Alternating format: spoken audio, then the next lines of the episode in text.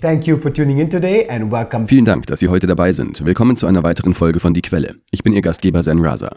Wir sind nach einer zweiwöchigen Pause wieder da, im Anschluss an eine erfolgreiche Crowdfunding-Kampagne, bei der wir mit 1710 Spendern 53.000 Euro erzielt haben. Wir möchten uns bei allen Spendern herzlich bedanken, denn so können wir in diesem Jahr nicht nur unsere Kosten decken, sondern auch unsere Leistungen erweitern. Heute spreche ich mit Dimitri Laskadis über den Krieg in der Ukraine und Israels Angriff auf den Gazastreifen. Dimitri Laskadis ist unabhängiger Journalist und Anwalt für internationale internationales Recht, Sammelklagen und Menschenrechte. Im Jahr 2020 kandidierte er für die Führung der Grünen Partei in Kanada und erreichte den zweiten Wahlplatz. Dimitri, willkommen zurück. Danke für die Einladung, Zen. Es ist mir immer wieder eine Freude. Anfang dieser Woche wurde ein russisches Militärflugzeug, in dem 65 gefangene ukrainische Soldaten zu einem Gefangenenaustausch transportiert wurden, in der Nähe der russischen Stadt Belgorod nahe der ukrainischen Grenze abgeschossen, wobei alle 75 Menschen an Bord getötet wurden. Der ukrainische Präsident Zelensky gab dazu folgende Erklärung ab: Zitat: Es ist klar, dass die Russen mit dem Leben der ukrainischen Gefangenen, den Gefühlen ihrer Angehörigen und den Emotionen unserer Gesellschaft spielen. Zitat Ende. Russland hat den Abschuss des Flugzeugs als terroristischen Akt bezeichnet, während die Ukraine Ukraine eine internationale Ermittlung fordert. Was sind Ihrer Einschätzung nach die möglichen Motive Russlands oder der Ukraine für den Abschuss eines Flugzeugs, das Kriegsgefangene an Bord hatte? Well, it's unclear whether this was intentional and it may well have been a tragic accident. Uh, the airplane, I mean, it's important to understand, was in Russian airspace. Es ist nicht klar, ob dies absichtlich geschah. Es könnte auch ein tragischer Unfall gewesen sein. Das Flugzeug, das sollte man wissen, befand sich im russischen Luftraum. Für die Behauptung Zelenskis, die russische Regierung spiele mit dem Leben ukrainischer Kriegsgefangener, gibt es meiner Meinung nach also keinerlei Beweise. Dies ist ein klassisches Beispiel dafür, wie Zelensky versucht, eine Situation auszunutzen, die oberflächlich betrachtet ein tragischer Fehler zu sein scheint. Als dann die russische Regierung bekannt gab, dass es sich bei den Passagieren um Kriegsgefangene handelte, herrschte lange Zeit Schweigen, und in den sozialen Medien wurde spekuliert, dass es sich um eine Art falsche Flagge handelte. Jetzt scheinen die Ukrainer zuzugeben, dass sie das Flugzeug nicht abgeschossen haben. Und sie versuchen, den Russen die Schuld in die Schuhe zu schieben, obwohl es dafür meines Erachtens wirklich keine Grundlage gibt. Damit sind wir wieder bei dem ständigen Thema, das ich immer wieder betont habe, nämlich der absolut humanitären Notwendigkeit, diesen Krieg zu beenden. Es ist einfach schrecklich, was hier passiert. Kürzlich machte ein kanadischer Ukrainer, der in die Ukraine gereist war, in den sozialen Medien eine sehr aufschlussreiche Aussage. Diese Aussage wurde unter uns Kommentatoren, die den Krieg verfolgt haben, in Umlauf gebracht. Darin sagte er, Schande über alle, die diesen Krieg unterstützt haben, was auch immer ihre Beweggründe gewesen sein mögen. Schande über die Lügen, die wir darüber verbreitet haben. Das ukrainische Volk ist am Boden zerstört. Sie glauben, dass über eine Million Menschen tot sind. Sie glauben nicht, dass ein Sieg möglich ist. Sie glauben, dass die westliche Darstellung des Krieges eine Lüge und Propaganda ist. Das Beste, was wir für das ukrainische Volk tun können, ist, dieses Gemetzel zu beenden. Und das kann ich nicht genug betonen. Und was mit diesen 65 Kriegsgefangenen und der Besatzung dieses Flugzeugs geschehen ist, bestätigt dies nur erneut. And I, I cannot stress that enough, Zane. And this is what happened uh, to these 65 prisoners of war and the crew of this aircraft is just one more confirmation of this. Werfen wir einen Blick auf einige internationale Entwicklungen im Zusammenhang mit dem Krieg in der Ukraine. Laut Reuters hat die NATO am Dienstag einen Vertrag im Wert von 1,1 Milliarden Euro über Hunderttausende von 155 mm Artilleriegeschossen unterzeichnet, von denen viele an die Ukraine geliefert werden sollen, die sich wiederholt über einen erheblichen Mangel beklagt hat. Bei der Unterzeichnung des Vertrags im Rahmen einer Zeremonie im NATO-Hauptquartier in Brüssel sagte NATO-Generalsekretär Jens Stoltenberg, ich zitiere, der Krieg in der Ukraine ist zu einer Munitionsschlacht geworden. Zitat Ende. Darüber hinaus wird in den deutschen Medien berichtet, dass Großbritannien Deutschland einen Tausch von Marschflugkörpern angeboten hat. Auf diese Weise würde Deutschland Marschflugkörper an das Vereinigte Königreich verkaufen, das diese dann an die Ukraine liefern würde, wodurch Deutschland jegliche Bedenken hinsichtlich der Lieferung umgehen könnte. Deutschland war bisher recht zögerlich bei der Lieferung von Marschflugkörpern, da die Ukraine damit tief in russisches Territorium eindringen könnte, was eine erhebliche Eskalation des Krieges zur Folge hätte. Wird die neue Lieferung von Artilleriegeschossen und vielleicht sogar von Marschflugkörpern Ihrer Meinung nach die Fähigkeiten der Ukraine im Jahr 2024 verbessern? there are two critical problems confronting Ukraine. The one is no matter what weaponry they provide to Ukraine in the near term. Es gibt zwei entscheidende Probleme, mit denen die Ukraine konfrontiert ist. Das eine ist, dass die Ukraine und der Westen Russland nicht übertreffen werden, ganz gleich welche Waffen sie der Ukraine in nächster Zeit zur Verfügung stellen. Das ist in diesem Stadium absolut klar. Diese Waffenlieferungen würden zwar dazu beitragen, das groteske Ungleichgewicht bei der Munition auf dem Schlachtfeld für eine kurze Zeit zu beheben, aber sie werden dieses grundlegende Problem letztlich nicht lösen. Russlands Wirtschaft ist jetzt vollständig auf das Kriegsniveau ausgerichtet. Es ist wichtig zu wissen, dass die Rüstungsindustrie in Russland größtenteils in Staatsbesitz ist, während sie im Westen größtenteils in privater Hand ist. Dadurch ist die russische Regierung in der Lage, die industriellen Kapazitäten der Rüstungsindustrie viel schneller an die Bedürfnisse der Nation anzupassen, als wir im Westen, wo wir die Prioritäten der Herstellung dieser Waffen nicht kontrollieren können. Sie sind voll und ganz auf Gewinnmaximierung ausgerichtet, nicht auf die Interessen des Staates. Allein aus diesem Grund werden wir sie niemals übertreffen können. Unser Wirtschaftsmodell lässt das nicht zu. Aber noch wichtiger ist, Zen, und das habe ich in meiner Antwort auf Ihre erste Frage bereits angesprochen, dass den Ukrainern, egal wie viele Waffen wir ihnen liefern, die Männer ausgehen. Wer soll diese Waffen bedienen? Es muss Menschen geben, die auf dem Schlachtfeld ausgebildet sind, um die Waffen einzusetzen, die wir dem ukrainischen Militär zur Verfügung stellen. Und die Fähigkeit, eine große Armee zu rekrutieren, ist erschöpft. Im Moment gibt es keine Anzeichen dafür, dass sie, selbst wenn sie eine weitere Massenmobilisierung durchführen wollten, die Kapazität dazu hätten. Es gibt allen Grund zu der Annahme, dass sie nicht in der Lage sein werden, ein Mobilisierungsprogramm in nennenswertem Umfang durchzuführen. Warum also verlängern wir diesen Krieg, indem wir mehr Waffen in die Ukraine schicken? Das ist absolut irrsinnig und offen gesagt unmenschlich. Letzte Woche schlug der ukrainische Präsident Volodymyr Zelensky auf dem Weltwirtschaftsforum in Davos einen 10-Punkte-Friedensplan vor, der den durch die russische Invasion im Februar 2022 entfachten Krieg beenden soll. Zu den wichtigsten Punkten dieses Plans gehören der vollständige Rückzug der russischen Truppen, die Wiederherstellung der ukrainischen Grenzen und die Rechenschaftspflicht für Kriegsverbrechen, die von hohen russischen Beamten begangen wurden. Russland wurde nicht nur nicht zum Weltwirtschaftsforum eingeladen, sondern die Ukraine hat auch darauf bestanden, diesen Friedensvorschlag nicht mit Russland zu diskutieren, da Zelensky jegliche Gespräche mit Russland für illegal erklärt hat. Können Sie auf die wichtigsten Punkte dieses Vorschlags eingehen und sagen, inwieweit sie Ihrer Meinung nach realistisch umsetzbar sind?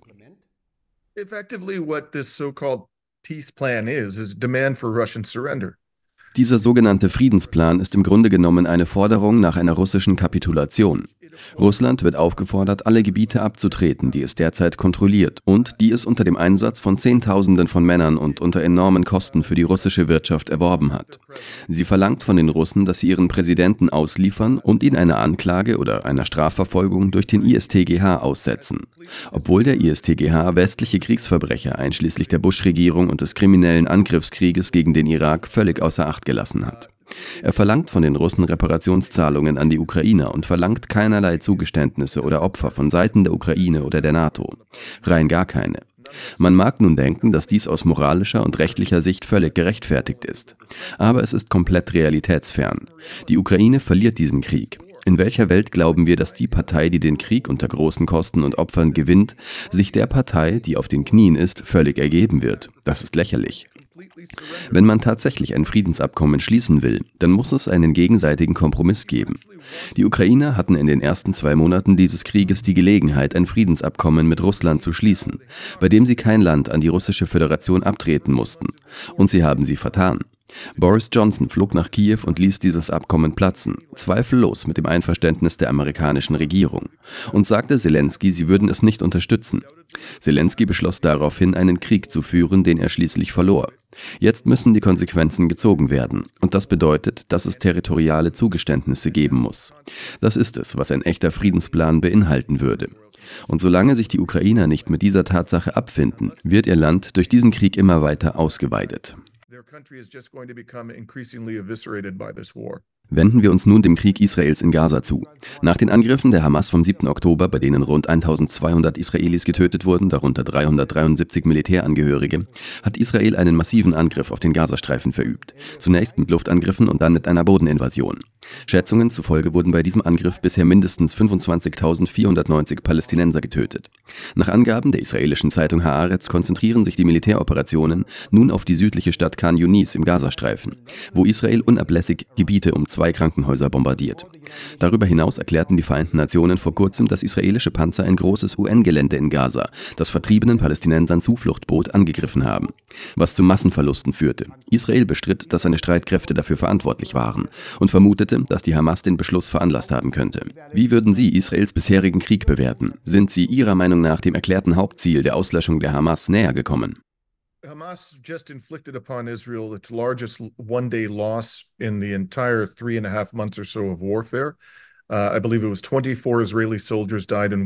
Die Hamas hat Israel gerade den größten Verlust an einem Tag in den gesamten dreieinhalb Monaten der Kriegsführung zugefügt. Ich glaube, es waren 24 israelische Soldaten, die an einem Tag starben. Es ist absolut klar, dass die Hamas nicht annähernd besiegt ist. Sie haben keinen einzigen hochrangigen Hamas-Kommandeur in Gaza gefangen genommen oder getötet. Sie haben nicht eine einzige Geisel lebend geborgen. Sie haben begonnen, eine große Anzahl von Truppen aus dem Gazastreifen abzuziehen. Es gibt Tausende von Verwundeten verwundeten israelischen Soldaten, darunter Hunderte von Toten. Und ich glaube, dass etwa 2000 von ihnen dauerhaft behindert sind. Die Lage wird für Israel noch schlimmer werden. Und es ist ganz klar, dass es keine militärische Lösung für diesen Konflikt gibt. Die Lösung ist politisch. Sie müssen dem palästinensischen Volk einen Staat geben und das Apartheid-Regime beenden. Morgen um 7 Uhr Ortszeit in New York wird der Internationale Gerichtshof seine Entscheidung in der Völkermordklage Südafrikas gegen Israel verkünden. Und wenn es irgendeine Gerechtigkeit auf dieser Welt gibt, wird das Gericht zugunsten Südafrikas entscheiden und feststellen, dass es plausibel ist, dass Israel Völkermord begeht. Dieser Krieg kann nicht früh genug enden, nicht nur für das palästinensische Volk, sondern auch für das Volk von Israel. Es ist in ihrem Interesse, dass eine politische Lösung gefunden wird. Und die liegt auf der Hand, es gibt sie schon. Es hat sie schon immer gegeben. Tatsache ist aber, dass die israelische politische Elite diese Lösung einfach nicht will. Ich möchte zu den internationalen Entwicklungen im Zusammenhang mit diesem Krieg kommen. Sie haben bereits den Internationalen Gerichtshof erwähnt. Das wäre meine nächste Frage gewesen. Die südafrikanische Regierung hat am 29. Dezember vor dem Internationalen Gerichtshof Klage gegen Israel erhoben und es des Völkermordes beschuldigt. Wie Sie erwähnten, wird es morgen ein Urteil geben, das möglicherweise eine Reihe von Sofortmaßnahmen verhängen könnte, einschließlich eines Stopps der israelischen Angriffe auf Gaza. Bevor wir uns mit diesem Fall befassen, könnten Sie unseren Zuschauern zunächst den Unterschied zwischen dem Internationalen Gerichtshof und dem Internationalen Strafgerichtshof erläutern und erklären, warum Südafrika sich möglicherweise möglicherweise für den IGH und nicht für den anderen entschieden hat. Uh, first of all, the International Court of Justice is a creature of the United Nations. It was created pursuant to the UN Charter. Uh, Zunächst einmal ist der Internationale Gerichtshof eine Einrichtung der Vereinten Nationen. Er wurde auf der Grundlage der UN-Charta geschaffen und praktisch jeder Staat der Welt hat die UN-Charta unterschrieben. Er repräsentiert somit die internationale Gemeinschaft in weitaus größerem Maße als der ISTGH.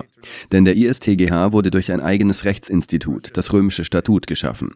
Und eine Reihe wichtiger Staaten gehören nicht zu den Vertragsstaaten des Römischen Statuts. China, Russland, die Vereinigten Staaten. Auch Israel selbst hat das römische Statut nicht unterzeichnet. Ein zweiter wichtiger Unterschied ist, dass der IGH sich mit Klagen eines Staates gegen einen anderen Staat befasst, während der ISTGH sich mit der Strafverfolgung von Einzelpersonen befasst. Die südafrikanische Regierung hat sich also dafür entschieden, den Staat Israel vor dem höchsten Gericht im System der Vereinten Nationen zu verklagen. Wir bezeichnen den IGH oft als Weltgerichtshof. Und interessanterweise hat dieses Gericht in der Vergangenheit bereits eine Entscheidung gegen Israel gefällt. Es handelte sich um ein Gutachten Gutachten aus dem Jahr 2004, das die Rechtmäßigkeit der Trennmauer und der Siedlungen im Westjordanland betraf.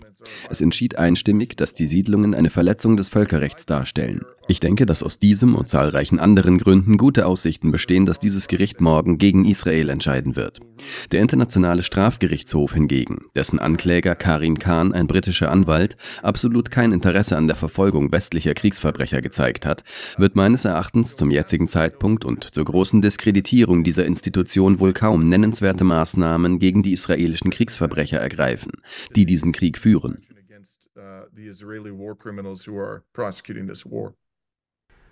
können Sie als internationaler Anwalt ausführlich über den südafrikanischen Fall sprechen, insbesondere über die vorgelegten Unterlagen und Beweise, und ob Sie diese für tragfähig halten? I think this case is overwhelming. Uh, frankly, I, I think there should be absolutely no question about the propriety of the remedies that they're seeking. Ich denke, dieser Fall ist überwältigend. Um ehrlich zu sein, sollte es keine Zweifel an der Angemessenheit der von Ihnen angestrebten Rechtsmittel geben.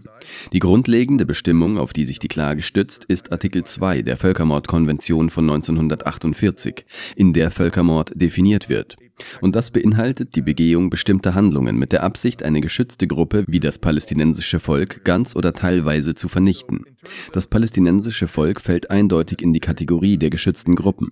In der Völkermordkonvention sind fünf Handlungen aufgelistet, die für einen Völkermord erforderlich sind. Diese Liste ist nicht umfassend. Eine davon ist die Tötung von Mitgliedern der Gruppe. Das ist hier ganz offensichtlich der Fall. Eine andere ist der Entzug der Lebensgrundlagen. Ich umschreibe das, aber das ist hier eindeutig der Fall. Die Israelis haben gleich zu Beginn gesagt, dass sie der gesamten Bevölkerung des Gazastreifens Nahrung, Wasser und Treibstoff vorenthalten würden. Und genau das haben sie getan. Und es gibt noch weitere Taten, die sie begehen.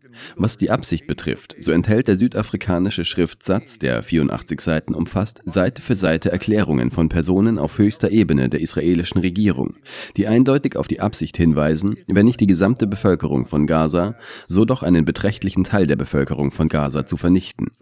So sagte zum Beispiel der israelische Premierminister, Präsident Isaac Herzog, der im Westen als gemäßigt dargestellt wird, dass es in Gaza keine unschuldigen Menschen gibt. Sie sind alle schuldig. Der Finanzminister bezeichnete die etwa zwei Millionen Einwohner von Gaza als Nazis. Er schließt also die etwa eine Million Kinder in Gaza in seine Charakterisierung der Bevölkerung als Nazis ein. Der Minister für das Kulturerbe sagte, dass ein Abwurf von Atomwaffen auf Gaza eine Option sei. Ministerpräsident Netanyahu sagte, er wolle den Gazastreifen in eine einsame Insel verwandeln. Und das sind nur einige Beispiele, Zen. Ich denke also, dass der juristische Test für die erforderliche Absicht durch die umfangreichen, akribisch detaillierten Unterlagen, die Südafrika dem Gericht vorgelegt hat, eindeutig erfüllt wurde. Die Frage ist jetzt nur noch, ob das Gericht im Einklang mit dem Gesetz handeln wird oder ob es sich von politischem Druck beeinflussen lässt. Und ich glaube, dass es ersteres tun wird. Es wird letztendlich im Einklang mit dem Gesetz handeln, weil die Beweise einfach so erdrückend sind. Und auch, weil im Jahr 2020 dasselbe Gericht, praktisch dieselbe Ansammlung von Richtern, einen Fall, eine Entscheidung gegen Myanmar gefällt hat, der von Gambia vorgebracht wurde und in dem sie im Wesentlichen dieselbe Abhilfe forderten. Und in diesem Fall waren die Beweise meiner Meinung nach nicht so zwingend wie in diesem Fall. Ich weiß also nicht, wie diese Richter im Fall Myanmar vorläufigen Rechtsschutz gewähren und dabei ihre Glaubwürdigkeit wahren konnten, während sie Südafrika denselben Rechtsschutz verweigerten. So I don't know how these judges could grant provisional relief in the Myanmar case and then, you know, preserve their credibility uh, while denying uh, to South Africa the same uh, relief. In Bezug auf den IGH, der seinen Sitz in Den Haag hat, hat der israelische Premierminister Benjamin Netanyahu zu Protokoll gegeben. Niemand wird uns aufhalten, nicht Den Haag, nicht die Achse des Bösen und auch sonst niemand. Zitat Ende. Welche Maßnahmen kann der IGH ergreifen, wenn Israel sich nicht daran hält, selbst wenn er einen Völkermord feststellt? Kann er wirklich etwas tun, um Israels Übergriffe zu stoppen? Vor allem, wenn wir die mächtigen Länder wie Deutschland und die USA berücksichtigen, die beschlossen haben, Israels Klage gegen Südafrika zu unterstützen. The short answer is no. Uh, alone, standing alone, the ICJ does not have uh, an enforcement mechanism. Die kurze Antwort lautet nein. Für sich allein genommen verfügt der IGH nicht über einen Durchsetzungsmechanismus. Der nächste Schritt wäre zweifelsohne, wenn er eine Entscheidung gegen Israel fällt, dass diese auf der Ebene des Sicherheitsrates aufgegriffen wird. Und der UN-Sicherheitsrat hat definitiv die Möglichkeit dazu. Er könnte zum Beispiel eine Militärtruppe der Vereinten Nationen aufstellen, um die Zivilbevölkerung zu schützen. Er könnte strenge Sanktionen gegen Israel verhängen, Wirtschaftssanktionen und möglicherweise andere Maßnahmen. Es wird also von weiteren Maßnahmen der internationalen Gemeinschaft abhängen. Wie Sie angedeutet haben, gibt es im Westen Widerstand dagegen, Israel zur Verantwortung zu ziehen und diesem Massaker ein Ende zu setzen vor allem in der Regierung der Vereinigten Staaten, der britischen Regierung und in Deutschland, von denen zwei ein Vetorecht haben. Und es besteht die Aussicht, dass die Briten oder die Amerikaner oder beide ein Veto einlegen werden, wenn die Zeit für die Durchsetzung des Beschlusses des IGH gekommen ist. Andere Länder können jedoch auch einseitig handeln. Ich bin davon überzeugt, dass viele dies tun werden. Wenn der IGH feststellt, dass es plausibel ist, dass Israel einen Völkermord begeht, wird dies zweifelsohne die Verpflichtung aller Unterzeichner der Völkermordkonvention gemäß Artikel 1 auslösen, Völkermord zu verhindern. Und jeder Staat, der dem nicht nachkommt, macht sich strafbar wegen Beihilfe zum Völkermord oder Verletzung seiner Verpflichtungen aus der Völkermordkonvention. Selbst wenn es nicht gelingt, das Veto der Briten, der Amerikaner und möglicherweise der Franzosen im Sicherheitsrat zu überwinden, könnte eine kritische Masse von Staaten Israel wirtschaftliche Sanktionen auferlegen und möglicherweise eine Form der militärischen Intervention. Auch die Verfolgung israelischer Beamter vor den Gerichten dieser Staaten würde letztlich zur Durchsetzung des IGH-Beschlusses führen. Und das ist es, was ich eigentlich erwarte. Ich bin skeptisch, dass der UN-Sicherheitsrat wegen der Vetomacht der westlichen Regierungen, der wichtigsten westlichen Staaten, handeln wird.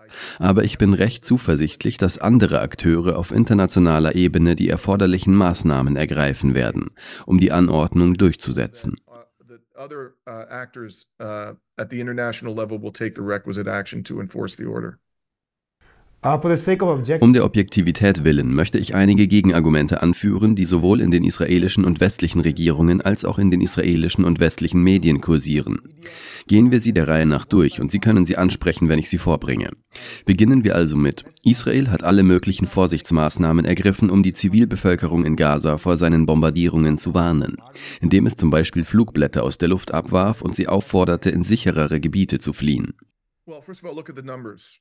Okay, the the number of civilians who have been killed in Gaza in three months uh, is certainly in excess of 20,000. At this stage, it could be in excess of 30,000. Zunächst einmal muss man sich die Zahlen ansehen, okay? Die Zahl der Zivilisten, die in den letzten drei Monaten im Gazastreifen getötet wurden, liegt zum jetzigen Zeitpunkt sicherlich bei über 20.000. Es können auch über 30.000 sein. Drei Monate. Im Ukraine-Krieg, in dem Russland wiederholt beschuldigt wurde, absichtlich auf Zivilisten zu zielen, liegt die Zahl der getöteten Zivilisten nach Angaben der UNO bei etwas mehr als 10.000 in zwei Jahren. Die Zahl der Kinder, die in den letzten zwei Jahren im Ukraine-Krieg getötet wurden, liegt bei weniger als 600. Die Zahl der Kinder, die in Gaza getötet wurden, liegt bei über 12.000. Hört sich das für Sie so an, als würden Sie alle möglichen Maßnahmen zum Schutz der Zivilbevölkerung ergreifen? Und das Letzte, was ich sagen möchte. Es gibt so viele Beweise, die diese Behauptung widerlegen. Ich werde Ihnen nur einen von einer pro-israelischen Quelle der New York Times geben. Im Dezember veröffentlichte die New York Times eine Untersuchung, die sie mit Hilfe eines Expertenrates über die Bombardierungsmuster in Gaza durchgeführt hatte. Und sie kam zu dem Schluss, die israelfreundliche New York Times, dass das israelische Militär routinemäßig, das ist das Wort, das sie benutzten, routinemäßig mit 2000 Pfund Bunkerbomben, der zerstörerischsten konventionellen Munition in ihrem Arsenal, Gebiete in Gaza bombardierte, in denen sie die Zivilbevölkerung aufgefordert hatten, sich in Sicherheit zu bringen. Klingt das für Sie so, als würden Sie Maßnahmen zum Schutz der Zivilbevölkerung ergreifen? Für mich sicher nicht. Zweites Argument. Die Hamas benutzt Zivilisten als Schutzschild, indem sie sich unter ihnen versteckt und diesen Vorteil nutzt, um Raketen auf israelische Zivilisten abzufeuern. Let's suppose that's true. I'm going to come back to that in a second. That doesn't give Israel the right to massacre civilians. Nehmen wir an, das ist wahr. Ich werde gleich darauf zurückkommen. Das gibt Israel nicht das Recht, Zivilisten zu massakrieren. Sie sind ein Besatzer. Sie haben Verpflichtungen nach der vierten Genfer Konvention. Und selbst wenn sie kein Besatzer wären, würden die Kriegsgesetze ihnen Beschränkungen auferlegen, was sie gegenüber der Zivilbevölkerung tun können und was nicht. Was auch immer die Hamas getan haben mag, sie dürfen keine Zivilisten massenhaft abschlachten, um an die Hamas heranzukommen. So einfach ist das. Aber zweitens betrachten wir die Situation der Hamas. Wo genau sollen sie denn kämpfen? Die Israelis wollen nicht, dass sie auf israelischem Gebiet kämpfen. Sie müssen im Gazastreifen kämpfen. Der Gazastreifen ist einer der am dichtesten besiedelten Teile der Welt. Und es gibt keine Möglichkeit für die Hamas oder irgendeine andere palästinensische Gruppe, bewaffneten Widerstand gegen die brutale Unterdrückung der Menschen im Gazastreifen zu leisten, ohne sich in der Zivilbevölkerung zu positionieren. Das ist unmöglich. Wissen Sie, wenn Sie sich alle auf ein offenes Feld begeben würden, und es gibt nur sehr wenige offene Flächen in Gaza, aber nehmen wir an, alle Kämpfer würden das tun, würden sie vernichtet werden werden. Sie würden sofort vernichtet, weil es keine Luftabwehrsysteme gibt und Israel über eines der modernsten Raketenarsenale und Luftstreitkräfte der Welt verfügt. Es gibt also keine Möglichkeit für sie, irgendeinen wirksamen Widerstand gegen die brutale Unterdrückung der Menschen im Gazastreifen zu leisten, ohne sich unter die Zivilbevölkerung zu mischen. Ich meine, das ist einfach eine Tatsache und sollte jedem klar sein, der die Situation vor Ort beobachtet. Und das letzte Argument. Israels Angriff kann nicht als Völkermord betrachtet werden, da es nicht seine volle militärische Kapazität einsetzt. Mit anderen Worten, wenn es die Absicht hätte, einen Völkermord zu begehen, würde es eine viel größere militärische Kraft einsetzen, wozu es sehr wohl in der Lage ist und was es bisher vermieden hat. Well, I object the premise of that argument. I mean, I think that the only thing worse that Israel could do is actually nuke Gaza. Nun, ich weise die Prämisse dieses Arguments zurück. Ich meine, ich denke, das Einzige, was Israel noch schlimmer machen könnte, wäre eine Atombombe auf Gaza. Israel hat so viele konventionelle Bomben eingesetzt. Wir sprechen hier von einer Sprengkraft, die weitaus größer ist als die Sprengkraft der Atombombe, die auf Hiroshima abgeworfen wurde. Sie müssen ständig Munitionslieferungen aus den Vereinigten Staaten annehmen, weil sie selbst nicht genug Munition haben, um diese sogenannte Militäroperation durchzuführen. Eine Lieferung der Regierung der Vereinigten Staaten von Amerika nach der anderen. Zum Beispiel 2000 Pfund Bunkerbomben. Sie setzen eine absolut schockierende Menge an konventioneller Munition in Gaza ein. Ich würde also sagen, dass sie tatsächlich so viel wie möglich tun, um Gaza so schnell wie möglich zu zerstören. Und der Beweis dafür ist vor Ort zu finden. Sie wissen, dass ganze Teile des Gazastreifens in Schutt und Asche gelegt worden sind. Der Ort ist völlig unbewohnbar. Das Gesundheitssystem ist völlig zusammengebrochen. Ich meine, es ist für mich erstaunlich, dass jemand behauptet, Israel versuche nicht, Gaza zu zerstören. Das hat es bereits getan. Letzte Woche lehnte der israelische Premierminister Benjamin Netanyahu einen palästinensischen Staat ab, indem er auf der Social-Media-Plattform X folgende Erklärung veröffentlichte. Zitat. Ich werde keine Kompromisse eingehen, wenn es um die vollständige israelische Sicherheitskontrolle über das gesamte Gebiet westlich von Jordanien geht. Und das steht im Gegensatz zu einem palästinensischen Staat. Zitat Ende. Dies steht in völligem Widerspruch zur offiziellen Politik der Verbündeten in den Vereinigten Staaten und sogar in Deutschland, die die Bedeutung eines palästinensischen Staates als wesentliche Komponente für Frieden und Stabilität in der Regierung betont haben. Er Erstens, ist es überhaupt möglich, von der Gründung eines palästinensischen Staates zu sprechen, wenn ein derartiger Großangriff im Gange ist? Und zweitens, warum denken Sie, dass Verbündete wie Deutschland und die USA keine wesentlichen Maßnahmen gegen Israel ergreifen, selbst wenn Netanyahu offiziell gegen ihre Politik verstößt, die für eine Zwei-Staaten-Lösung eintritt? Well, clearly, there is no prospect of a Palestinian state coming into existence as long as they're A, obliterating Gaza and B, populating the West Bank es besteht eindeutig keine Aussicht auf die Entstehung eines palästinensischen Staates, solange sie a. den Gazastreifen vernichten und b. das Westjordanland mit etwa 800.000 illegalen israelischen Siedlern in ausschließlich jüdischen Siedlungen bevölkern.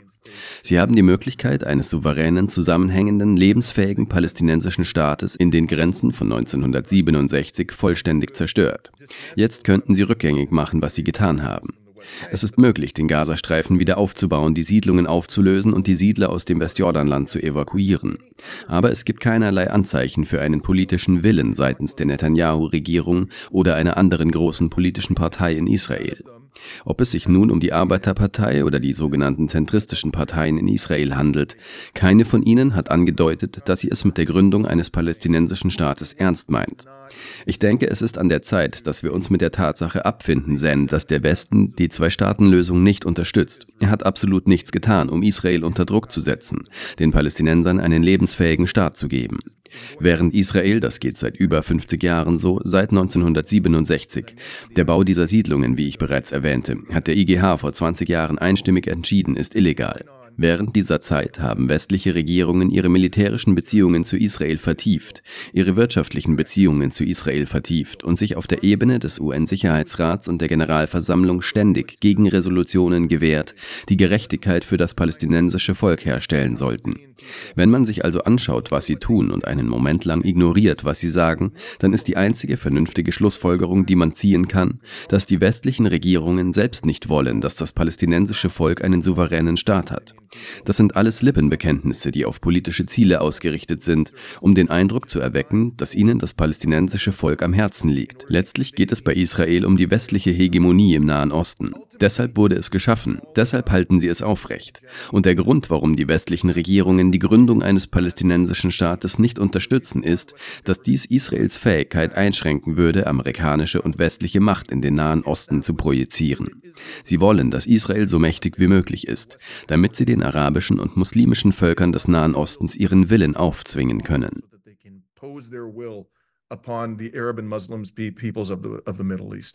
Dimitri Laskaris, unabhängiger Journalist und Anwalt für internationales Recht. Vielen Dank für Ihre Zeit heute. Und danke, dass Sie heute mit dabei waren. Bitte vergessen Sie nicht, unseren alternativen Kanälen auf Rumble, Telegram und unserem Podcast namens Podbean zu folgen. YouTube, das zu Google gehört, kann uns jederzeit shadowbannen und zensieren, besonders in Krisenzeiten wie diesen. Wenn Sie also regelmäßig unseren Kanal besuchen, sollten Sie uns vorsichtshalber ebenfalls dort folgen. Die Links zu diesen Plattformen finden Sie in der Beschreibung dieses Videos. Ich bin Ihr Gastgeber Zen Raza. Wir sehen uns beim nächsten Mal.